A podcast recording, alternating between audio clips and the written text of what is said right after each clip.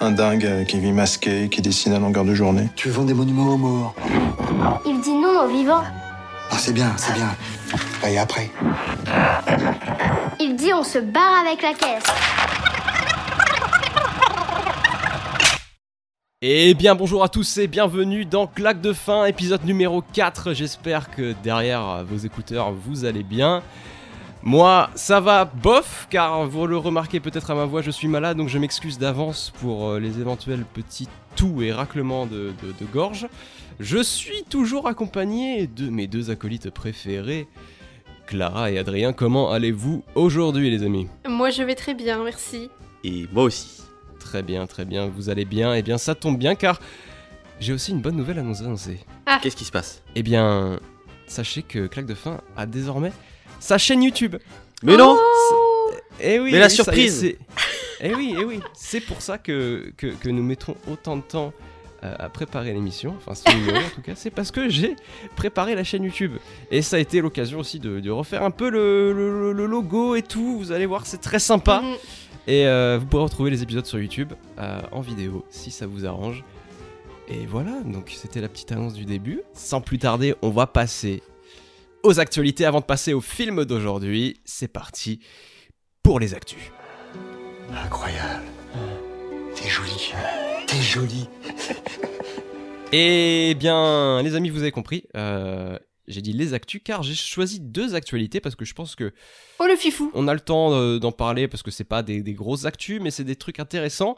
Euh, première actu, euh, vous en avez peut-être entendu parler. Euh, il va y avoir un live action de Dragon. Et oui Oh là là là là là là là là Je ne pensais pas que je ne pensais pas que tu serais au courant de, de cette information, mon petit C'est Aurélien. très Ah, récent, c'est très récent. J'ai checké les news et, euh, et j'ai vu ça. Je suis tombé sur cet article du Guardian qui dit euh, en titre Qu'est-ce que ce sera après? Ce sera She- Shrek qui fera The Rock ou non The Rock qui fera Shrek. Pardon. Aïe aïe aïe. L'addiction d'Hollywood à faire des live action et des remakes. Hum, hum, hum. On en avait déjà On n'a jamais coup, vu euh, ça. euh, des peu. remakes sur un temps aussi court. La dernière fois que c'était ça, ça s'appelait, ils disent, La Totale. Et euh, James Cameron a fait un remake de La Totale qui s'appelle True Lies, trois ans à peine après la sortie du film français. Bref. Ok. Alors, on est content, on n'est pas content d'avoir un petit live action de Dragon? Bah là, Non, Adri, euh, la- à toi la parole. On Hein. n'est pas, on n'est pas forcément très très content, hein, parce que. Ah ouais Bah, et non. Et non, Bah, parce que normal. généralement, quand on fait un live action, c'est-à-dire qu'on a encore. euh, Enfin, moi, je pense que la trilogie, elle s'était bien conclue. Je sais pas si vous avez eu le temps de regarder le 2 ou 3, je pense que non, mais. Non. Je, pense, je trouve que genre les trois films se complétaient vachement bien. Il y avait des petites séries euh, Netflix, je sais pas si vous avez vu ça. Euh, Non. des petites séries Netflix qui sont disponibles. euh, Court-métrage, non ou- aventures. oui. Des, non, des, des courts-métrages. Il y a des courts-métrages des, et, des, Ah oui. et des séries, genre Au-delà des rives, je crois, un truc comme ça, qui était sorti récemment. Bref.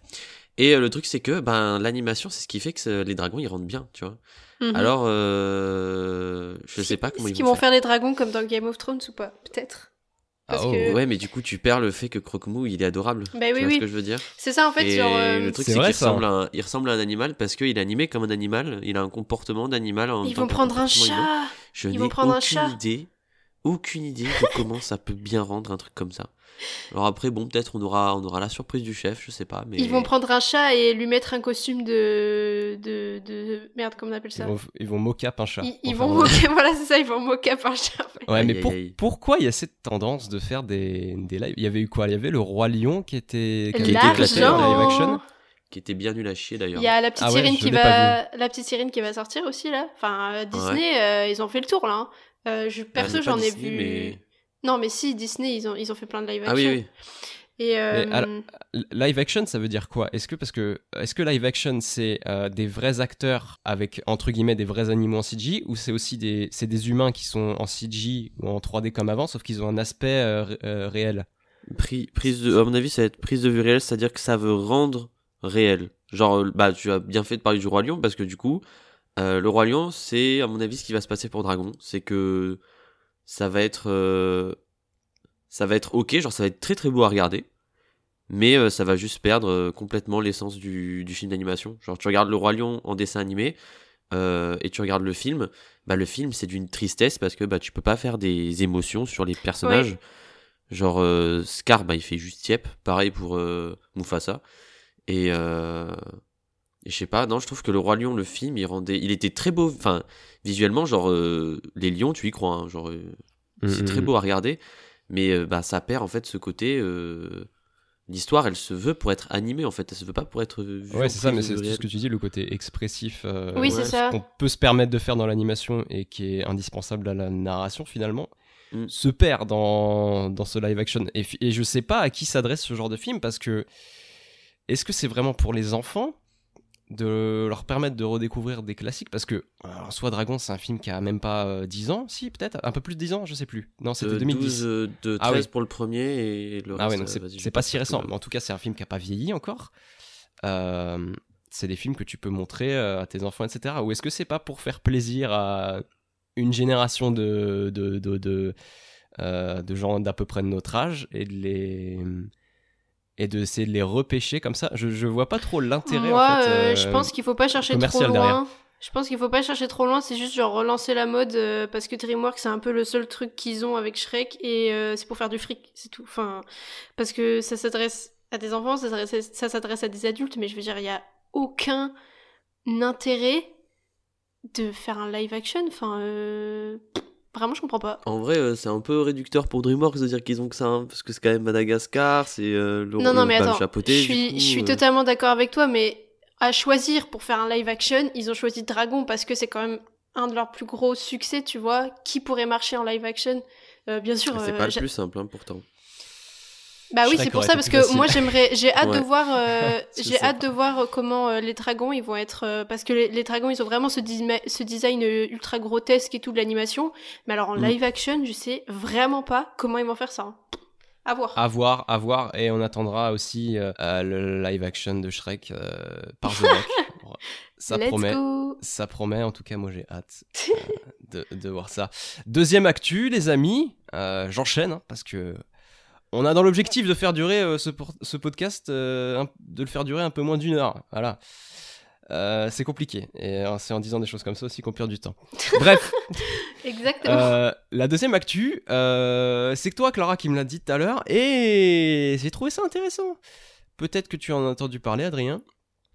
Keanu Reeves, euh, qui pour la promo de John Wick, euh, lors d'un entretien, un entretien, un entretien pour euh, je sais plus euh, quel, ah bah super, ça cite même plus les sources, pour The Wired, voilà.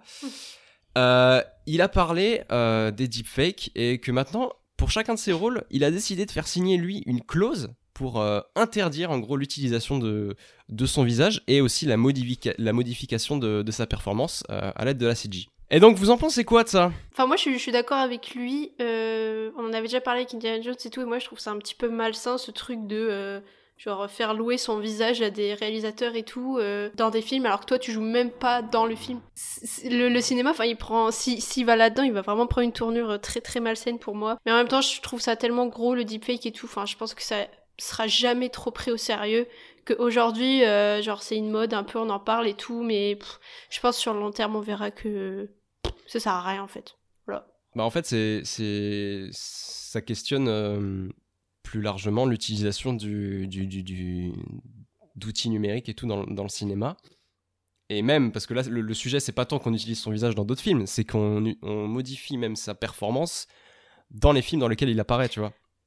C'est-à-dire que même quand tu es là en tant qu'acteur, on va tout faire derrière en tant que dans la post-production pour perfectionner ta performance. On est toujours en train de dire que euh, le cinéma, euh, ça doit être ou, ou c'est quelque part un certain reflet de la réalité. Est-ce qu'au bout d'un moment, on va pas s'éloigner euh, de plus en plus du réel en, en proposant des choses toujours plus, comment dire, Bah, ça sera du live action fait pour le coup. voilà, c'est ça, tu vois, c'est- de plus en plus perfectionné et de plus en plus peut-être factice aussi à Mm. la fin.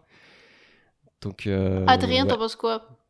Bah, ça tombe bien car euh, j'ai fait un petit dossier euh, sur euh, notre cher ami le deepfake qui, est en fait un système, on va dire, d'intelligence artificielle. Et en fait, je suis pas trop d'accord avec toi, Clara. C'est-à-dire qu'aujourd'hui, c'est une technologie que, bah, qui est malheureusement utilisée à des fins pas forcément positif sur Internet, à mon avis, qui va plutôt tendre à se développer dans un bon sens, on va dire, dans les années qui arrivent, et qui va être un outil qu'on utilisera sûrement euh, plein de fois. Après, euh, pour en revenir à ce que disait Aurélien sur le fait de justement ça, on va s'éloigner du, réel, euh, que on cherche à perfectionner, machin et tout. Mais en fait, c'est juste déjà le cas. Euh, tout ce qui est, alors peut-être pas de la même manière, mais tout ce qui est motion capture, etc. Bah, Zoé Saldana, par exemple, pour Avatar, Oui, oui. euh, il y avait le motion capture sur sa tête, donc on capturait ses émotions, ce qu'elle faisait, machin et tout. Mais euh, qu'est-ce qui nous dit que derrière, ils ont pas quand même, euh, ils sont pas allés chercher euh, des outils numériques pour aller perfectionner en fait ce qui allait re- être retranscrit en fait à l'image. Mm. Du coup, dans un certain sens, peut-être que ça facilitera l'aide au motion capture, par exemple. Et d'un autre côté, ben, c'est un outil numérique qui sera utilisé comme tout le reste au cinéma. Euh, parce que ben, au cinéma, quand on va voir un film, euh, c'est des- c'est de nombreuses prises juste pour un plan. Et en fait, ça va juste être un nouvel outil qui va faire que un plan va être meilleur qu'un autre et va être gardé au montage final, tout simplement. Alors, euh, c'est bien de la part de Keanu Reeves quand même d'être attentif à cette nouvelle technologie, parce que du coup, ça veut dire que bah, il, signe pas juste son contrat, il fait un film et il se barre avec l'argent. De toute façon, on le sait, hein, Keanu Reeves, c'est un peu le, le boss. Mm. Mais euh, ouais, c'est quelque chose auquel il faudra faire attention plus tard, mais qui pour l'instant, euh, est-ce que c'est vraiment utile d'en avoir peur alors que c'en est qu'à ses débuts? Peut-être au contraire, il faudrait un peu plus de liberté dans les utilisations positives du deepfake pour euh, le perfectionner et faire en sorte que euh, tout ce qui est utilisation négative se soit réduit. Mais je suis pas vraiment sûr que l'être humain arrivera à utiliser positivement le deepfake et pas faire n'importe quoi avec, comme Eh c'est oui, c'est le ça. cas. Eh bien oui, voilà, un sujet euh, complexe euh, dont on vous laissera aussi prendre la mesure. Euh, on n'a pas forcément tous les tenants et les aboutissants. En tout cas, à creuser et à euh, suivre d'un œil aiguisé. On va passer tout de suite au film sans plus attendre. J'ai nommé Au revoir là-haut. Jingle, c'est parti. Et puis après, nous on y est allés. Faut dire qu'on avait la colère.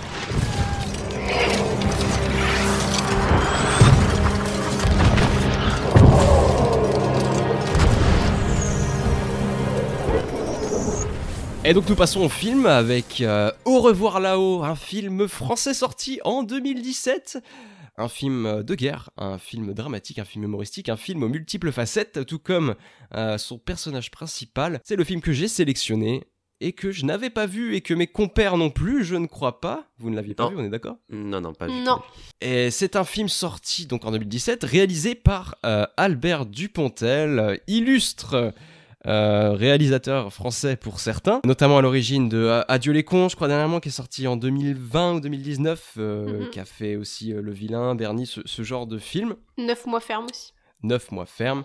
Pour vous résumer le film euh, simplement, on suit euh, Albert, en fait, un employé euh, modeste qui, qui, a tout perdu à la suite de la Première Guerre mondiale, et Edouard, qui est un artiste qui est devenu une gueule cassée après un éclat d'obus. Et les deux hommes qui ont miraculeusement survécu à la Première Guerre mondiale vont se retrouver un petit peu dans le besoin, faute d'argent et faute d'une véritable vie sociale. Et pour faire face à cette situation, les deux gars vont donc euh, imaginer une escroquerie au monument aux morts en essayant euh, du coup d'arnaquer euh, les gens qui ont profité de la guerre, la haute bourgeoisie de Paris, etc. Un film au scénario un petit peu, peut-être un peu alambiqué. On aura l'occasion de revenir dessus. Bref, voilà, c'est adapté d'un livre qui s'appelle aussi Au revoir là-haut. Et je voulais juste aussi citer le nom de euh, Cécile Kretschmar, qui est euh, l'artiste derrière euh, les nombreux masques qu'on voit dans le film, qui sont les masques portés par euh, Edouard, euh, cet artiste à la gueule cassée. Mm. Est-ce que vous voulez donner votre avis sur le film? Non. J'espère que vous allez je- dire oui. Oui, voilà. je non. me casse. Voilà. Ah voilà, fin de l'émission. Ouais, pareil, je sais pas ce qu'on fait là, Clara. Ouais, franchement, on peut partir là, euh, je pense. euh. Ouais, ouais, clairement, clairement. Bah, on a Allez. parlé des actus, en vrai, c'est bon, non? Allez, salut, ciao. allez, bisous, bisous. C'est ciao. C'est ciao Non, c'était une vanne évidemment. Écoutez, euh, je vais donner la main euh, à Clara, tiens. Donne-nous ton avis Allez, sur mon film. Est-ce que t'as aimé mon film? Et on verra si moi je l'ai aimé aussi, parce que finalement je le connaissais pas. Alors, c'est, euh, c'est- je suis toujours euh, oui et non. Voilà, c'est le quatrième épisode où je suis oui non. Enfin non, sauf euh, Avatar puissant. La nuance. Et euh, en fait, donc c'est le, La Suisse. c'est le, la Suisse, voilà. C'est la deuxième fois que je regarde un film de Dupontel. Donc le premier que j'avais vu, c'était Adieu les cons. Et je me pose encore la question. À chaque fois que je regarde un film de ce mec, je ne sais pas trop où il veut nous emmener. À chaque fois. Parce que je trouve qu'il a une, façon euh, erratique de raconter ses histoires. Je trouve qu'il manque pas mal de fluidité dans, son scénar. Euh, au début, donc dans le film, je comprends qu'on veut me, raconter l'histoire de Édouard Péricourt, donc la, gueule cassée. Puis au final, c'est c'est poursuivre Albert Maillard, son pote. Et euh, voilà, donc en fait, dans le film, on comprend que la société ne veut plus d'eux, euh, mais en même temps, euh, on n'en voit pas trop les conséquences, mis à part bah, qu'ils vivent dans des combles, et que je trouve que ça les amuse beaucoup, mais bon. Euh, la petite fille, elle sort d'où, frère? Et j'ai rien compris, je crois, à l'arnaque du monument aux morts. Enfin, j'ai compris le but, mais je j'ai pas compris les... les- les- tout ce qui se passait entre les personnages, là. Et aussi, mais ça, c'est un problème technique, j'avais du mal à comprendre les acteurs. Vraiment, quand ils parlent, j'ai raté beaucoup de phrases. Vraiment, je, Mm, mm.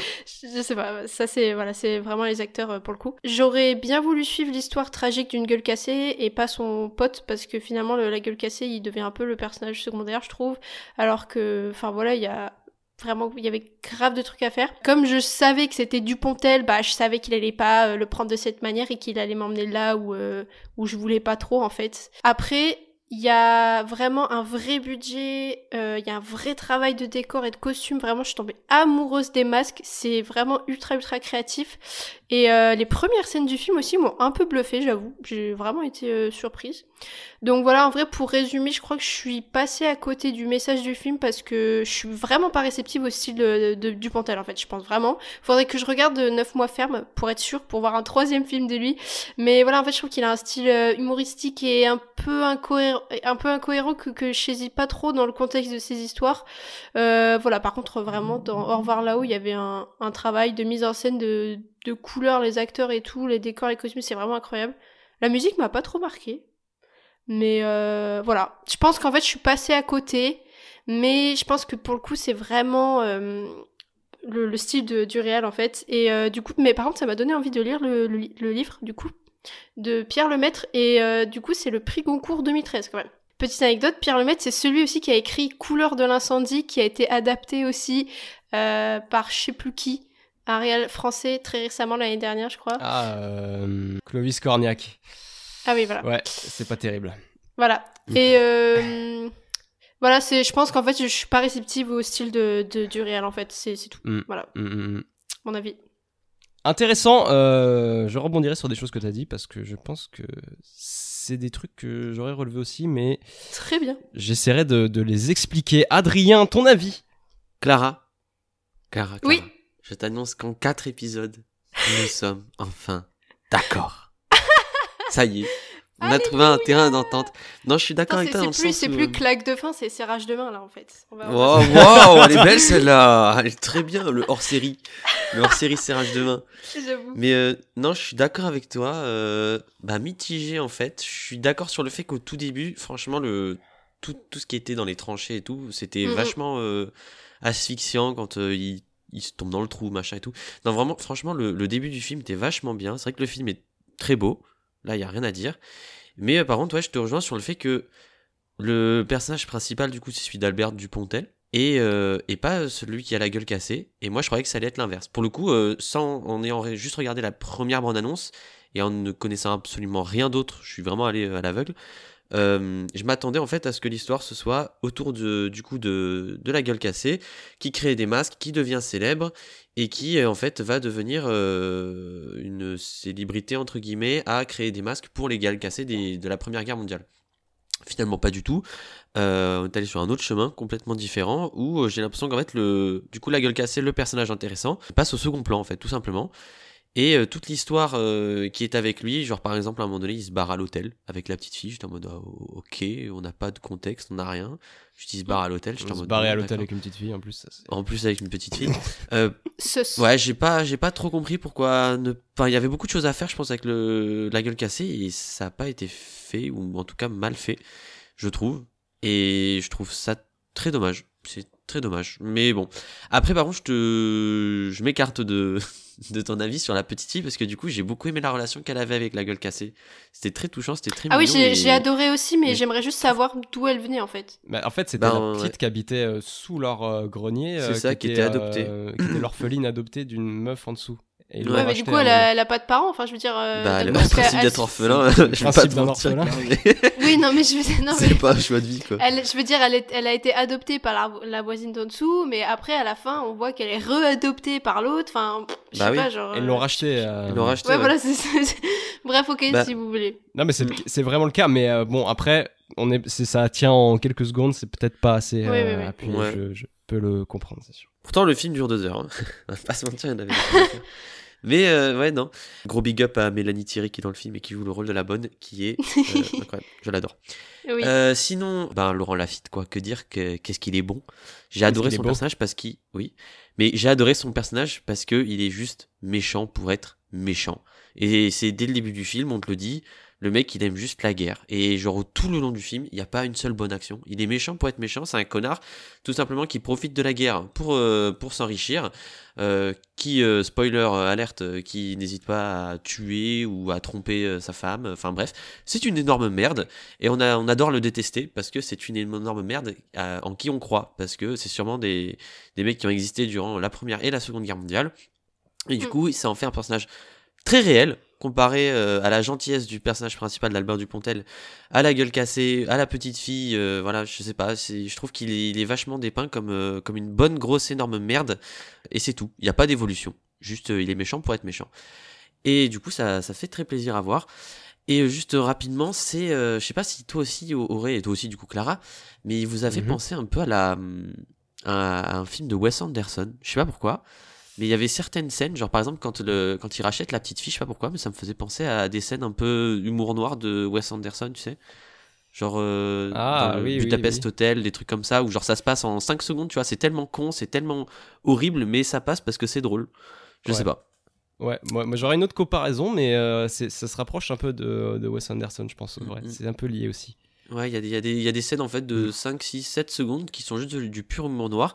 Mais comme c'est tellement horrible, mais en même temps c'est bien géré, tu te dis, ouais, c'est drôle. Tu vois, genre quand il Mm. rachète la petite fille, euh, la femme en dessous, euh, qui est censée être sa mère adoptive, hein, euh, elle demande un peu plus à chaque fois que l'autre lui présente des billets. Elle lui dit bah, un peu plus, un peu plus. Elle lui fait comprendre que. Et ça dure 5 secondes, mais j'ai trouvé ça, euh, je sais pas, c'était un peu décalé, c'était rigolo. Ouais, l'humour noir est bien géré, je trouve. Sinon, ouais, euh, très mitigé. J'ai pas non plus compris, comme Clara, euh, où il voulait en venir. Surtout la fin. Alors là, j'ai. Oui, oui, oui. j'ai j'ai pas, j'ai pas compris. Ouais. Je vais pas vous mentir, j'ai pas compris. Ok, ok, eh bien, euh, je, je vais pas dire que je suis en désaccord avec vous, Oh mais. Non, non, on va quand même pas faire une euh, serrage de main. Ouais, ah, Non, non, non. Non, non, pas serrage de main non plus, faut pas déconner quand même. Ah ouais, par contre. putain, ok, Ah ok. Ça va, encore Euh, malade, il a commencé à faire En fait, c'est c'est- c'est- c'est- c'est intéressant ce que vous dites euh, sur euh, quand Clara, tu dis euh, on sait pas trop où il veut nous emmener. Et, euh, et je pense que c'est lié aussi à ce que tu disais, Adrien, avec l'humour noir. Et c'est un truc que j'ai remarqué dans les films d'Albert Dupontel que j'ai vus récemment, parce que je connaissais pas tant que ça. Mais euh, les films d'Albert Dupontel, il y a toujours cette espèce de. hum, ces deux faces à la fois de, de tragique et de comique. Oui. Et ça m'a fait penser à euh, un film que tu m'as fait voir, Clara, qui s'appelle euh, Jojo Rabbit, que j'ai vu euh, il y a pas du tout très longtemps. Oh, let's go Mais euh, et j'ai et j'ai- et j'ai- RPG. j'ai comparé en fait, j'ai réf- ça m'a ramené un peu à ce film parce que c'est deux films qui sont euh, en soi humoristiques et qui se passent dans un contexte tragique de guerre en l'occurrence. Et euh, c'est difficile quand tu fais un film, je trouve, sur un- un- une thématique comme ça tragique, où tu as des scènes à l'intérieur où euh, tu essayes de transmettre une émotion. Et euh, quand tout à côté, t'es, on va dire ton personnage, tes personnages, ton univers sont presque cartoonesques, tu vois.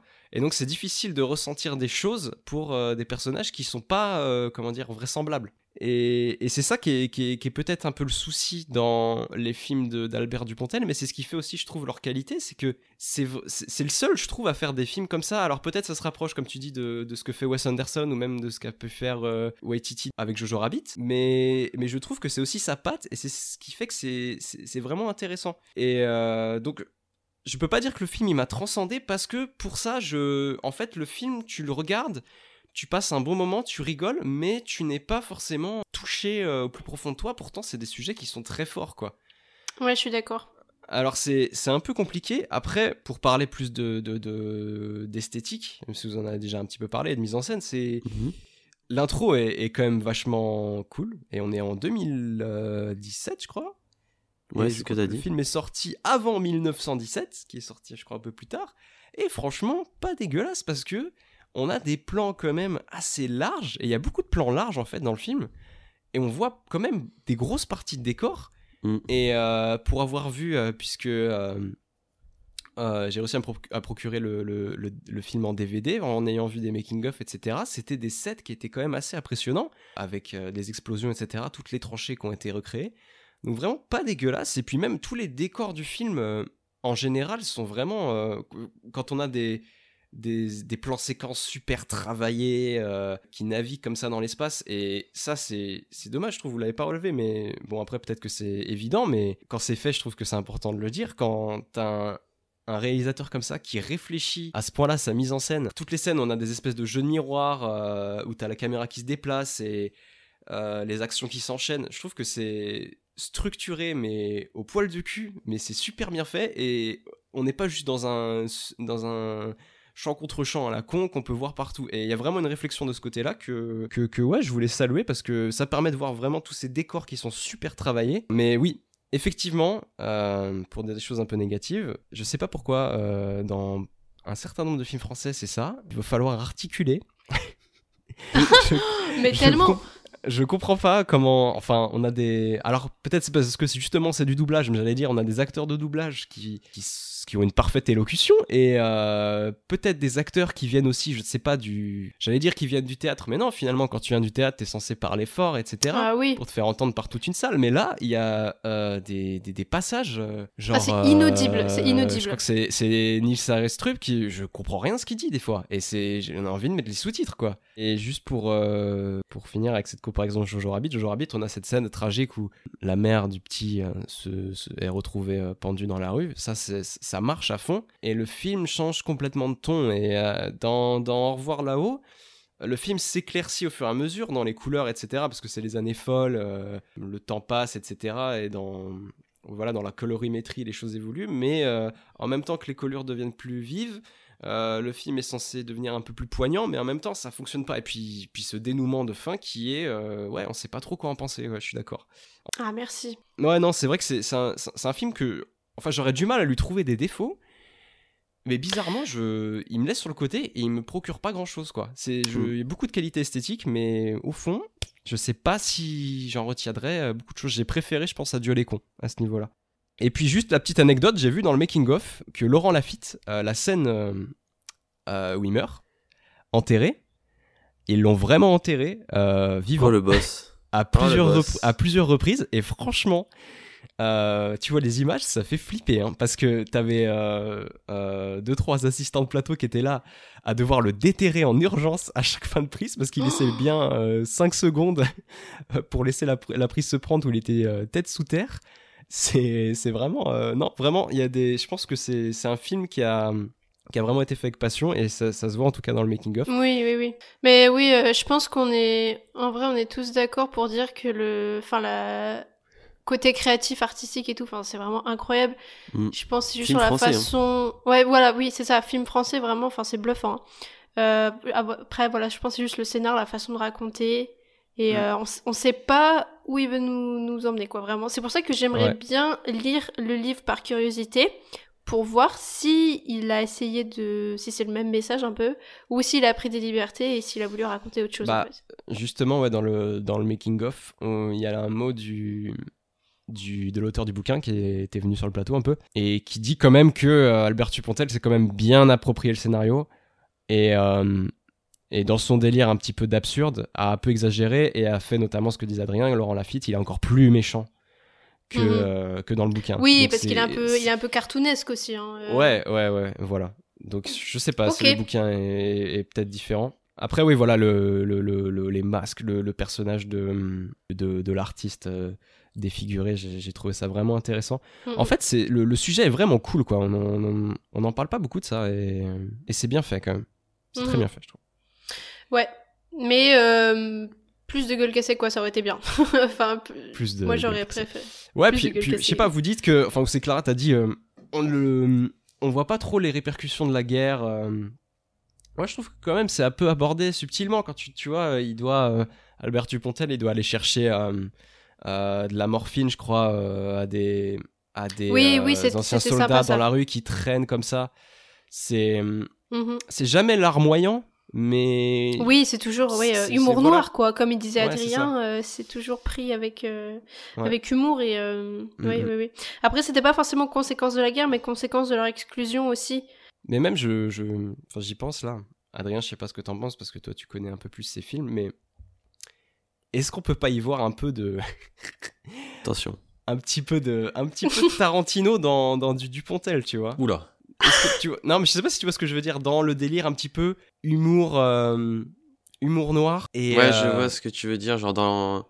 Ouais. Mais qu'est-ce que tu vois Pourquoi ça marcherait plus chez Tarantino que ça marcherait chez ah, Bah, chez, chez Dupontel Pour quoi? deux raisons, déjà, c'est que Tarantino, lui, l'assume totalement. Genre, euh, il va jusqu'au bout. Il fait pas genre la blague et il s'arrête à la blague. Genre, par exemple, la blague de 5 secondes sur l'enfant, tu vois. c'est- Ça dure 5 secondes et on passe à autre chose, tu vois. Tarantino, lui, il hésite pas à y mettre le budget sur le truc. euh. Enfin, je sais pas, je trouve qu'il assume mieux ses blagues quand euh, il les fait. Ne serait-ce Mhm. que pour Inglourious Bastard, tu vois, la blague, c'est juste c'est des mecs qui vont tuer des nazis, tu vois. il Ouais. a fait un film de deux heures avec un monstre en, en tant que méchant, tu vois. Et je sais pas, je trouve que ça passe mieux dans ce film-là. Euh, parce que bah, il assume le fait qu'il y a une part de comédie dans l'horreur, tu vois. Ouais. Et ouais. là, j'ai l'impression qu'il était vachement timide quand même, parce qu'il en a pas fait tant que ça des blagues. Elles étaient pas non plus ultra noires, tu vois. C'était juste des blagues euh, histoire d'en lancer une ou deux, et puis voilà, on passait à autre chose. Mm, mm, mm. Mais euh, ouais, et puis Tarantino le gère mieux, je pense. Tarantino, il fait énormément de films, genre euh, là on a 10, 10 films, 11 films, truc comme ça. Ouais. 10 ou 11 films qui sont tous acclamés parce que ben c'est des. C'est des. On va pas dire chef-d'œuvre, mais oui, quand même, c'est des masterclass, tu vois. Et euh, je sais pas, il, il gère mieux, je pense. Ouais. La- bon après la voilà, façon de faire la vanne dans l'horreur. Ouais, c'est juste une, une réflexion. euh, après c'est un film de, de, de Dupontel. on Oui, a non, clairement, c'est un film.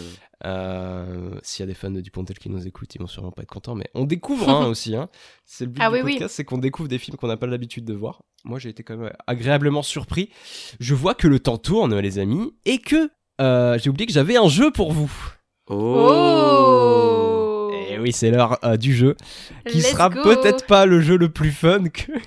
C'est pas grave, Oh. c'est- un, jeu de ré- c'est un jeu de réflexion, c'est ça? C'est pas du tout un jeu de réflexion. ah, J'ai hâte de voir ce que tu nous as Vous savez ce qui va se passer? Vous allez retourner sur les bancs de l'école avec moi aujourd'hui. Oh là pitié. là Car je vais vous poser cinq questions Sur la Première Guerre mondiale. d'histoire Oh là là. sur la Première Guerre mondiale. Ce sont des questions de niveau brevet. À Je l'ai l'aide pas eu.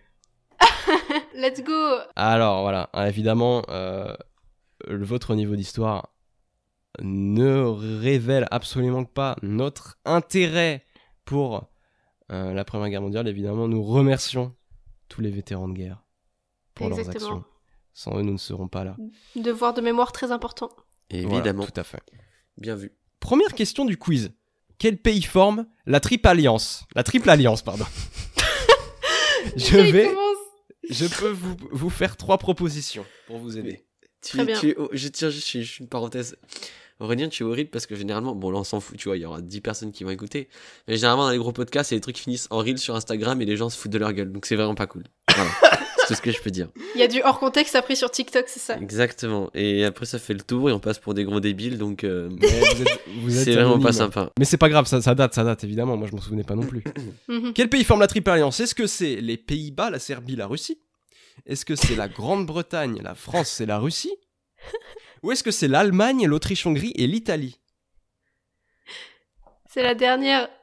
Ouais, je dirais aussi la dernière. Eh, Deux tu nous aides vachement, hein. La dernière? Je vous aide vachement Oui. Mais Ah bon dans les deux premiers, il n'y avait pas l'Allemagne déjà. Euh, je- Moi, je prends. euh, C'est un quiz que j'ai trouvé sur internet. Déjà. Ah, d'accord, ok, ok. Donc, euh, je, non, je ne vous aide en rien. Eh bien, écoutez, c'est deux bonnes réponses. Chacun, bravo. Vous avez réussi la première question, un partout. Deuxième question. Quel événement marque le début de la Première Guerre mondiale? Assassinat de je- Sarajevo. Ça c'était. euh, Est-ce qu'on peut peut-être tenter une réponse cash? Vas-y. Allez, allez-y. C'était, c'était, il me semble, l'assassinat de.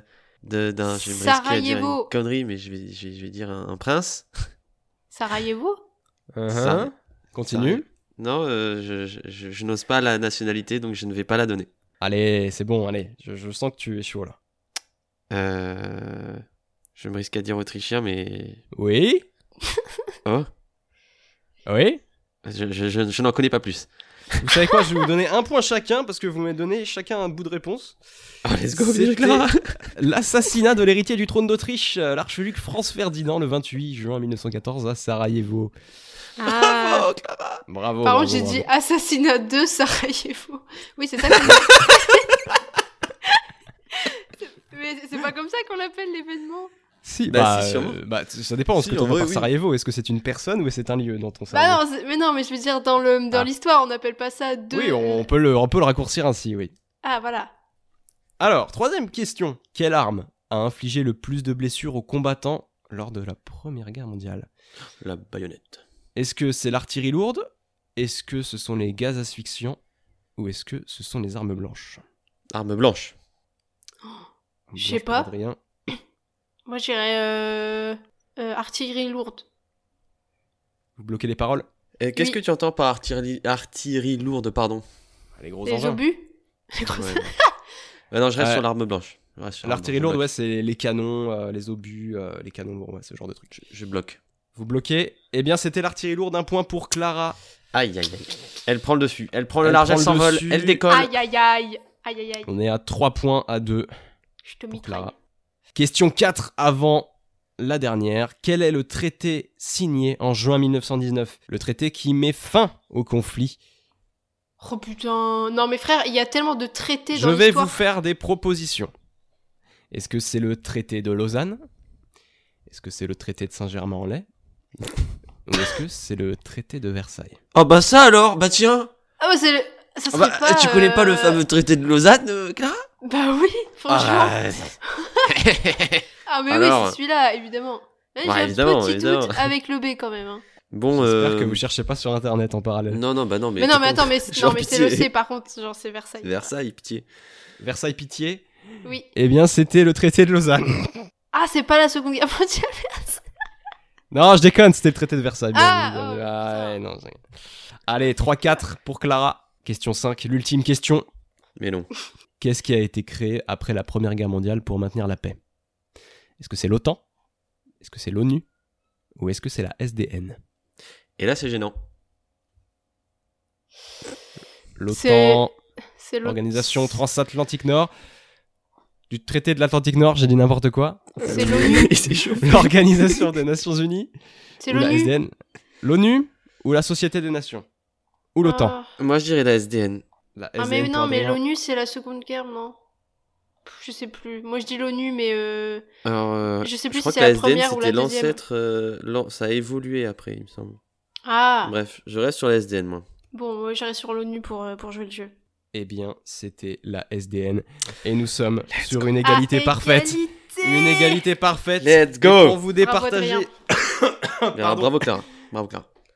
Toi aussi, Ah bravo. non, c'est égalité. Donc Oui, attendez. oui, non, mais, euh, attends, on a le droit de se Bravo féliciter. la tronche. On se Voilà. bravo, on se bravo. Pour vous départager, je vais vous poser une question de rapidité. Citez-moi tout de suite un film de guerre et son réalisateur.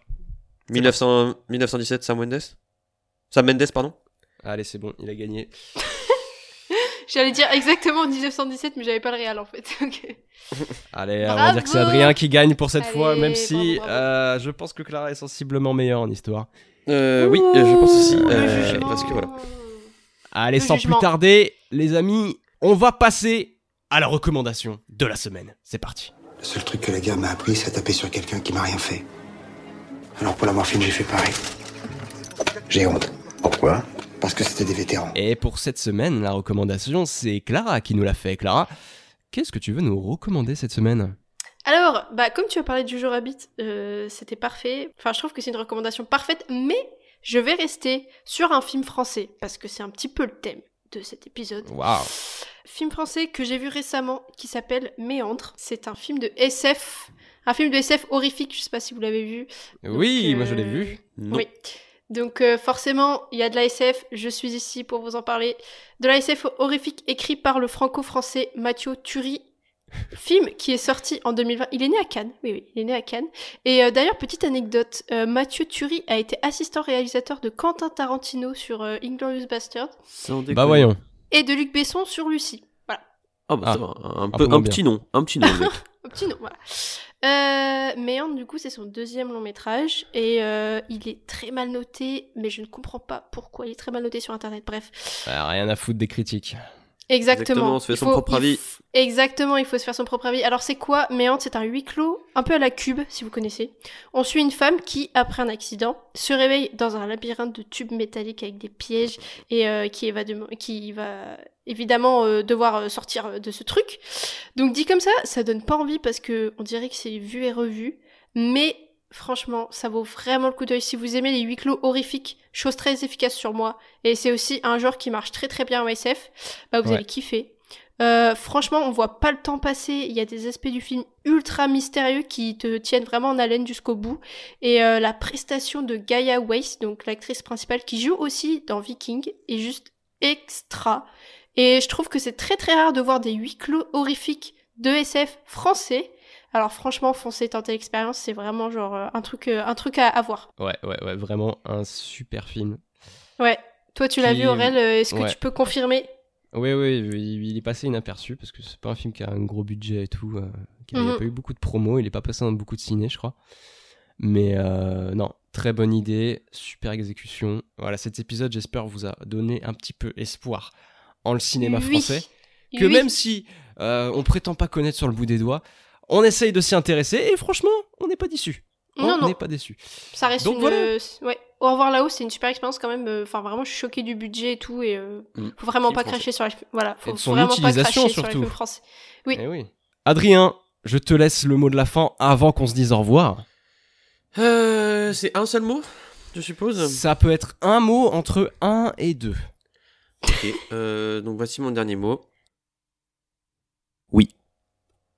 Alors là, on s'y attendait pas. hein. Ah ouais. Je, je- je pense qu'on se fera censurer sur ce coup-là. hein, mais Oh, non, non, s'il te plaît, non, gaffe à ce que tu dis la prochaine fois quand À même. la limite, coupe, coupe, euh, coupe peut-être, On je va sais pas. euh. Maintenant, maintenant qu'on est en plus sur YouTube, t'inquiète pas qu'ils vont me strike day one. La démonétisation. Adrien, mais Non, tu veux faire couler le podcast Pardon Ouais, Tu veux ouais, faire couler le podcast Pardon Ouais.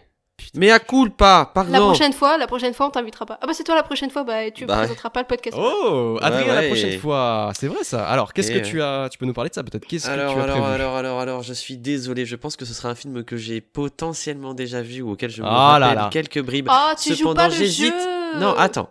C'est soit un film que j'ai vu quand j'étais petit, j'ai une scène qui m'a marqué, mais je ne m'en souviens plus, mais je sais que c'est Mhm. un excellent film. Intéressant. Film Je d'horreur. suis sûre, je, je sais, je sais ce que Non, c'est. non, non, non, tu ne sais pas, tu ne sais pas, tu ne peux pas savoir. D'accord? Ok. Soit c'est un film que je connais bien, mais qui va vous faire chialer. Donc c'est Oh. deux. J'ai- J'ai j'ai un choix à faire. Il il faut juste que je, que je choisisse. Euh, Peut-être Eh bien, pour donner ça- les noms. Si le, si le faux, ce sera aucun des deux et j'en trouverai un autre à vous donner que je n'aurais pas vu. Je ne sais pas. Eh bien, vous verrez du coup au prochain épisode ce qu'Adrien aura choisi. J'ai trop hâte de savoir. To be continued, comme Exactement. les Amerlocs. Sur ce, les amis, euh, j'espère que vous avez passé un bon moment en notre compagnie malgré ma maladie euh, protubérante. Ouais, chiant, chiant. Euh, passez de bons moments avec les gens qui vous entourent. On se retrouve à la prochaine. De gros bisous. C'était claque de fin. Ciao. Gros bisous. Bisous, bisous.